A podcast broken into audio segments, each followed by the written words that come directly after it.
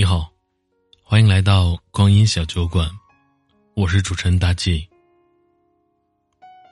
今天分享的文章叫做《愿有人陪你一起颠沛流离》。有一天晚上，我收到朋友的邮件，他问我应该怎样能够最快的摆脱寂寞。我想了想，不知道应该怎样回答他。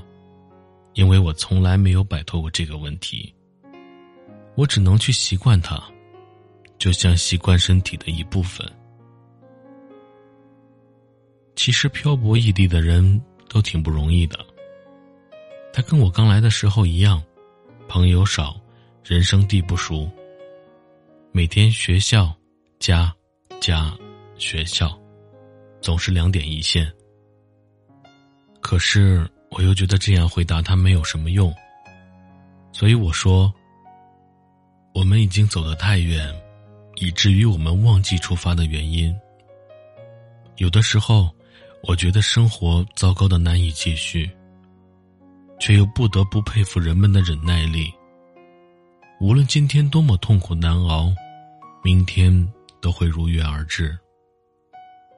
所谓的信念就是。”无论今天我多么彷徨迷茫，最终，我都要过上我想要的生活。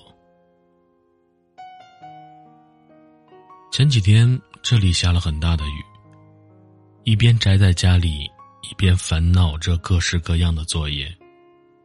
但是最开心的时候，还是对着许久不见的朋友吐槽聊天。即使是很久没见，也一点不会感到生疏。只有这时候才觉得，距离也不是那么重要了。如果有人愿意在你一个人的时候，听你分享你的快乐或者不幸的遭遇，那么即便现在是一个人，即便我们隔着万里，我也能感受到我们像是面对面促膝谈心。如果有人在你最难过、最美好。最容易被辜负的时光里，陪你走过那么一段，陪伴在你的身旁。那么，无论将来那个人变成什么样子，他还是不是你最好的朋友，你都没有办法把这个人割舍下。即便最后分开，甚至陌生，也会对他心存感激。因为太多时候，交谈是一种莫大的温暖和美好。你知道，梦想这种东西太过冷暖自知，太多时候会觉得自己只是钢索上孤单的前行着的人。后来才明白，一句鼓励是多么重要，才更加明白那些愿意陪着你一起做梦的人是多么的难能可贵。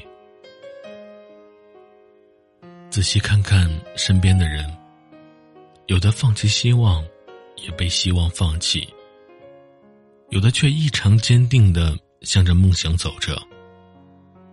年轻的我们总是被很多莫名的情绪干扰着，莫名的孤单和烦恼，可是却又没有那么容易安定下来。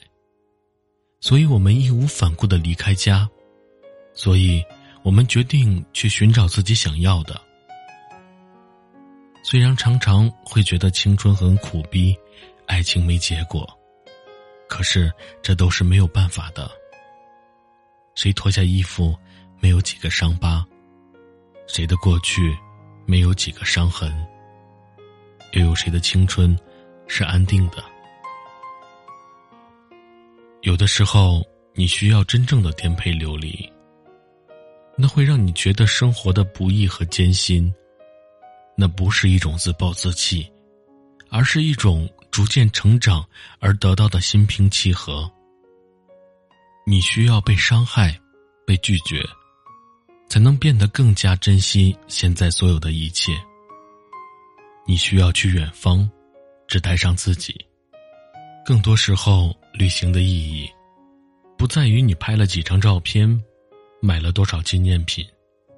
而在于你经历了多少疯狂的瞬间，是不是看到了不一样的自己，和那个你能够分享喜悦和难过的人。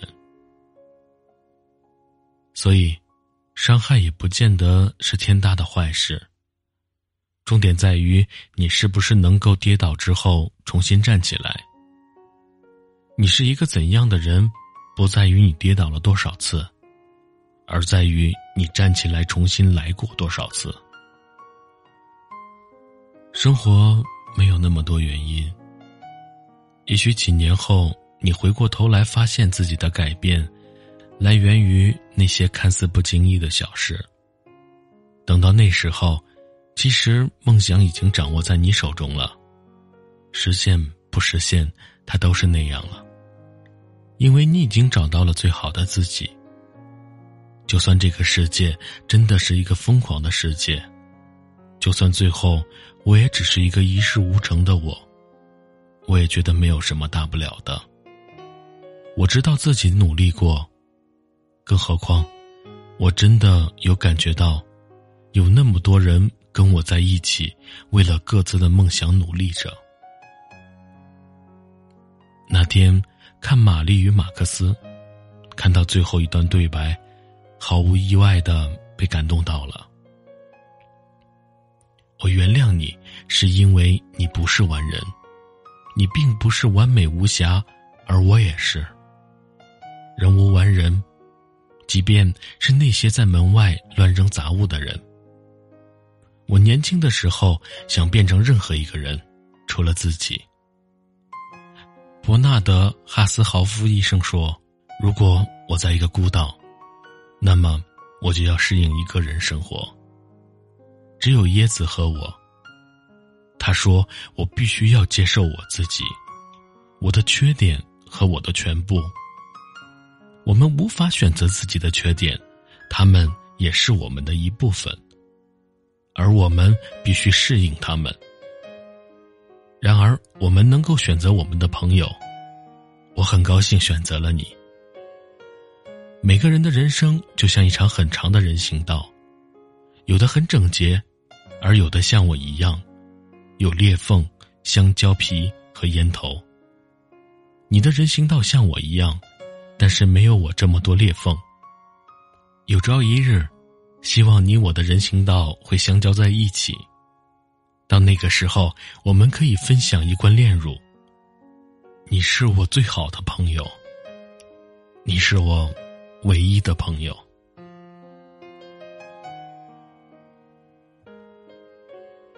我把你们的每一句话都记在心里，把你们的每一次鼓励都放进相片里。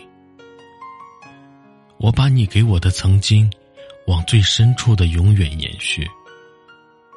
我把你们的话变成最动人的音符，陪着我去旅行。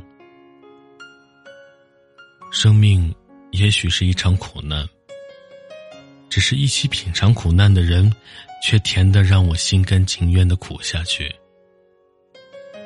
我现在的苦恼、寂寞、难过都会过去的。迟早，所有的故事都会有一个结局。愿有人陪你一起颠沛流离，一起走到出头的那一天，走到你一生那一次发光的那一天。感谢收听，今天的文章就分享到这里了。如果喜欢的话，欢迎订阅此专辑，欢迎评论、点赞，谢谢。